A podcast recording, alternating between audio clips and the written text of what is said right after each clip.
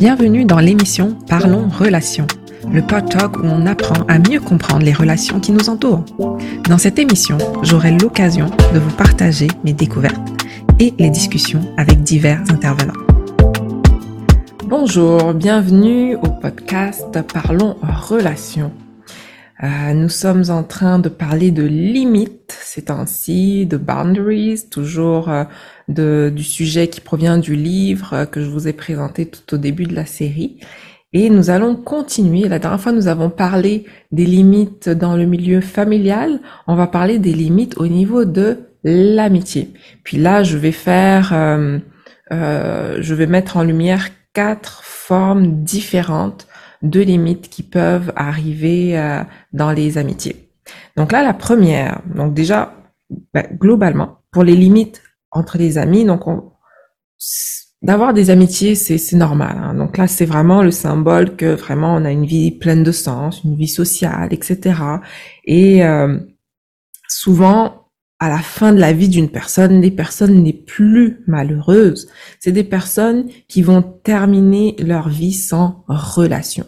C'est des personnes qui n'ont pas été entourées de personnes. Donc c'est d'être entouré de gens, de d'avoir une vie sociale, c'est important pour la, la vie d'un être humain, d'une personne.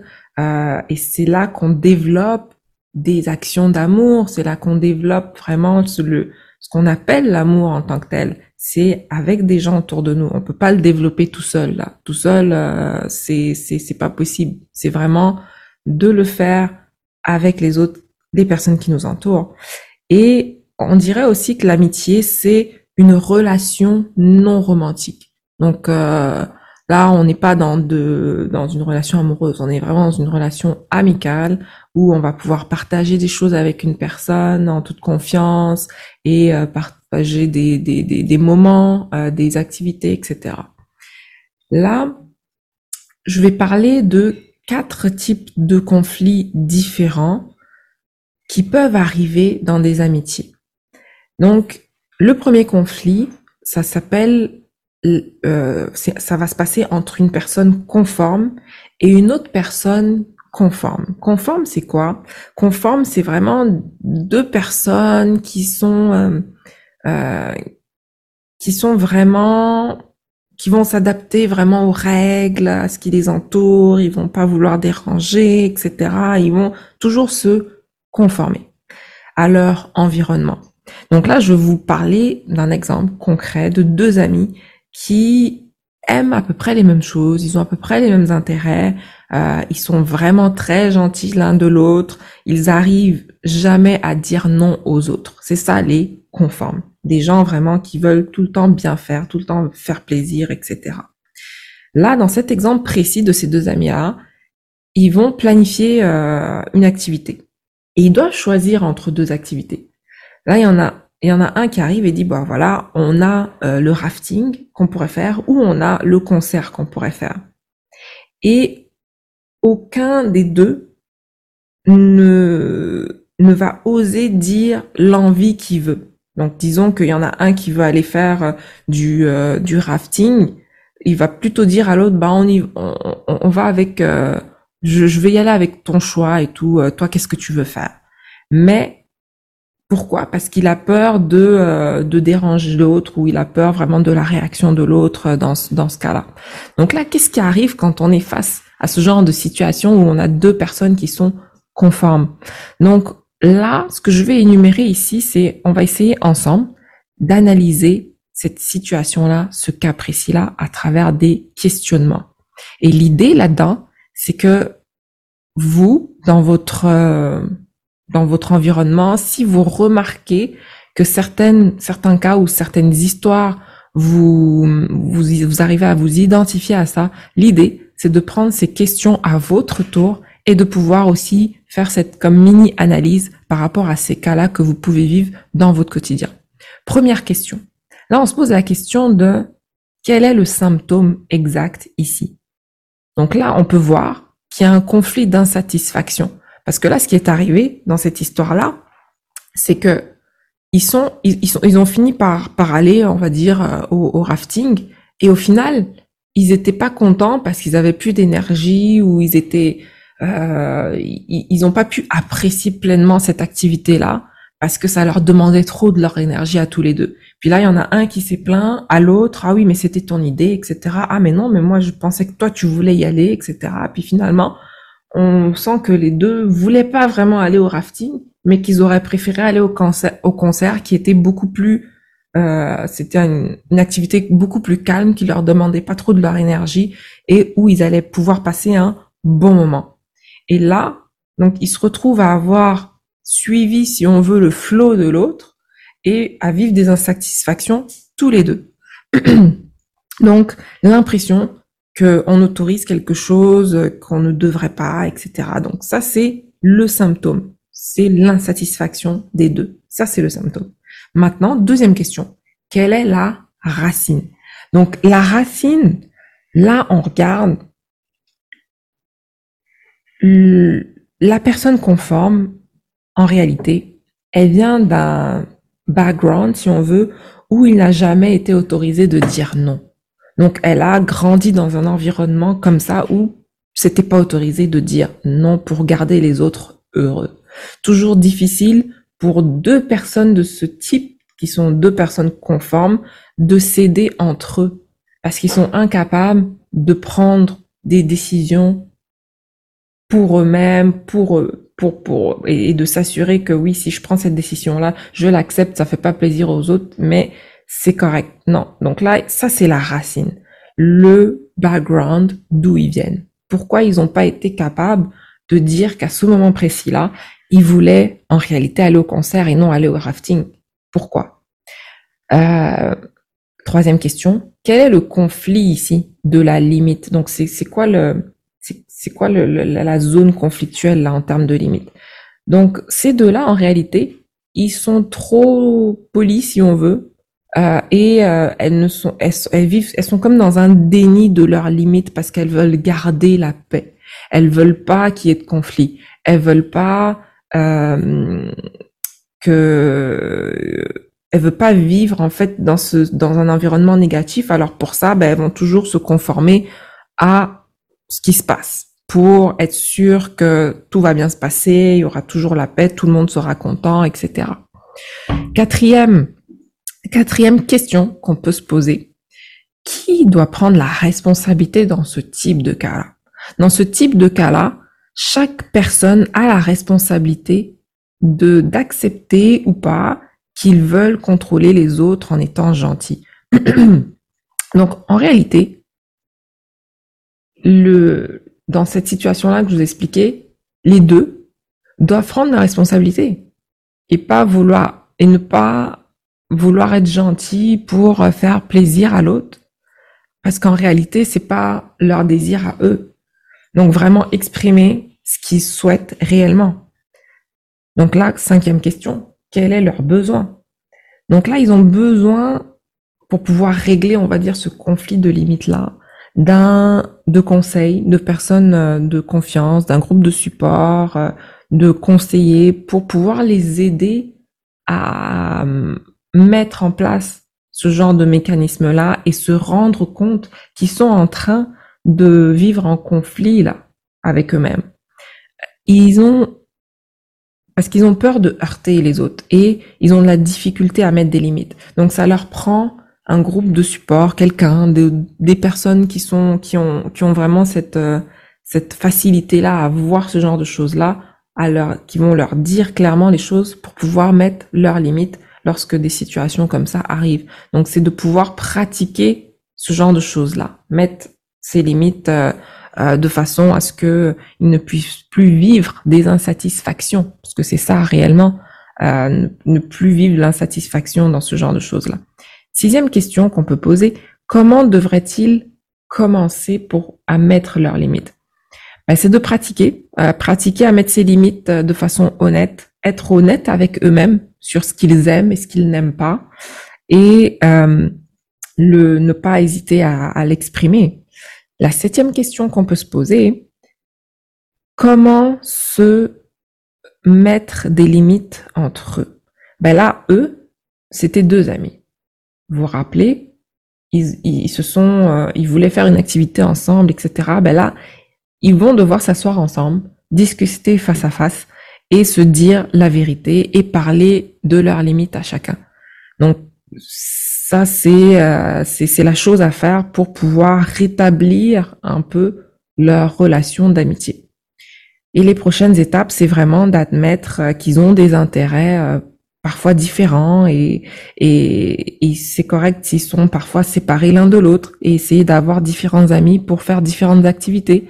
Donc, ça, c'est, ce seraient les prochaines étapes pour ce type de cas-là où on a deux amitiés qui sont vraiment conformes à conformes. Donc, ça, c'est un portrait. Un autre portrait que je peux vous décrire dans les relations d'amitié, ce serait une personne qui est conforme et l'autre personne serait contrôleuse, agressive. Je, je, sais pas comment vraiment dire le bon mot là, mais en gros, c'est une personne qui veut exercer un contrôle et avec une certaine agressivité, mais qui se voit pas forcément dans la dans, dans l'amitié. Mais je, je vais vous expliquer le, le, le cas en tant que tel. Donc là, dans ce cas-là, la personne conforme, elle se sent très intime avec l'autre personne. Elle se sent aussi inférieure dans la relation avec son ami. Le, al contrario, l'autre personne qui veut contrôler, elle se sent toujours irritée et elle a l'impression d'être harcelée euh, par euh, la personne conforme. Euh, donc là, elle a, ce, sentiment-là. Donc là, c'est comme elle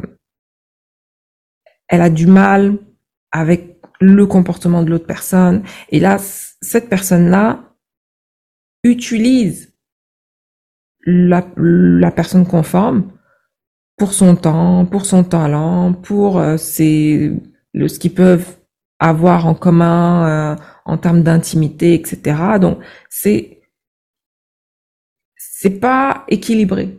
Leur relation n'est pas équilibrée. Donc là, qu'est-ce qui arrive? Il n'y a aucun problème à demander, euh, du moins le contrôleur, lui, il a aucun problème à demander ce qu'il veut conforme.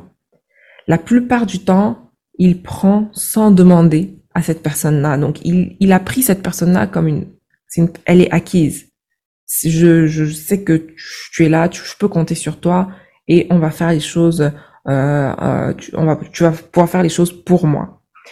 Par contre, le conforme, lui, il est pas, il est jamais satisfait de la relation parce que justement, il y a un déséquilibre énorme. Le contrôle, il est là.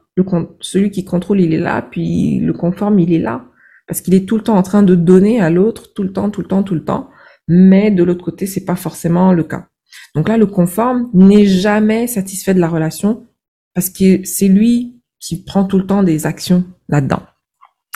Maintenant, on va essayer d'analyser ce cas-là précis où là, on a un conforme et, et quelqu'un qui essaye de contrôler la relation. Première question, le symptôme, c'est quoi ici? Quel est le symptôme?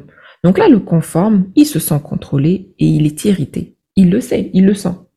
Et là, le, le contrôleur, lui, il se sent bien, mais par contre, il aime pas être harcelé par l'autre. Parce que l'autre, bah, l'autre, il va, il va vouloir bénéficie aussi du contrôleur. Donc du coup, il va demander certaines choses et tout, etc. Mais il va pas recevoir en retour. Et l'autre, il va ressentir de l'harcèlement. Maintenant, quelle est la racine ici? Le conforme a grandi dans une famille qui évitait les conflits plutôt que de les affronter. Le contrôleur, lui, n'a jamais reçu de gratification et prend responsabilité pour lui. Donc là, on a vraiment deux schémas complètement différents de, entre ces deux personnes-là. Maintenant, quel est le conflit de cette limite-là? Là, il y a deux choses. Il y a l'incapacité de la personne conforme à mettre des limites et l'incapacité d'être, comment dire,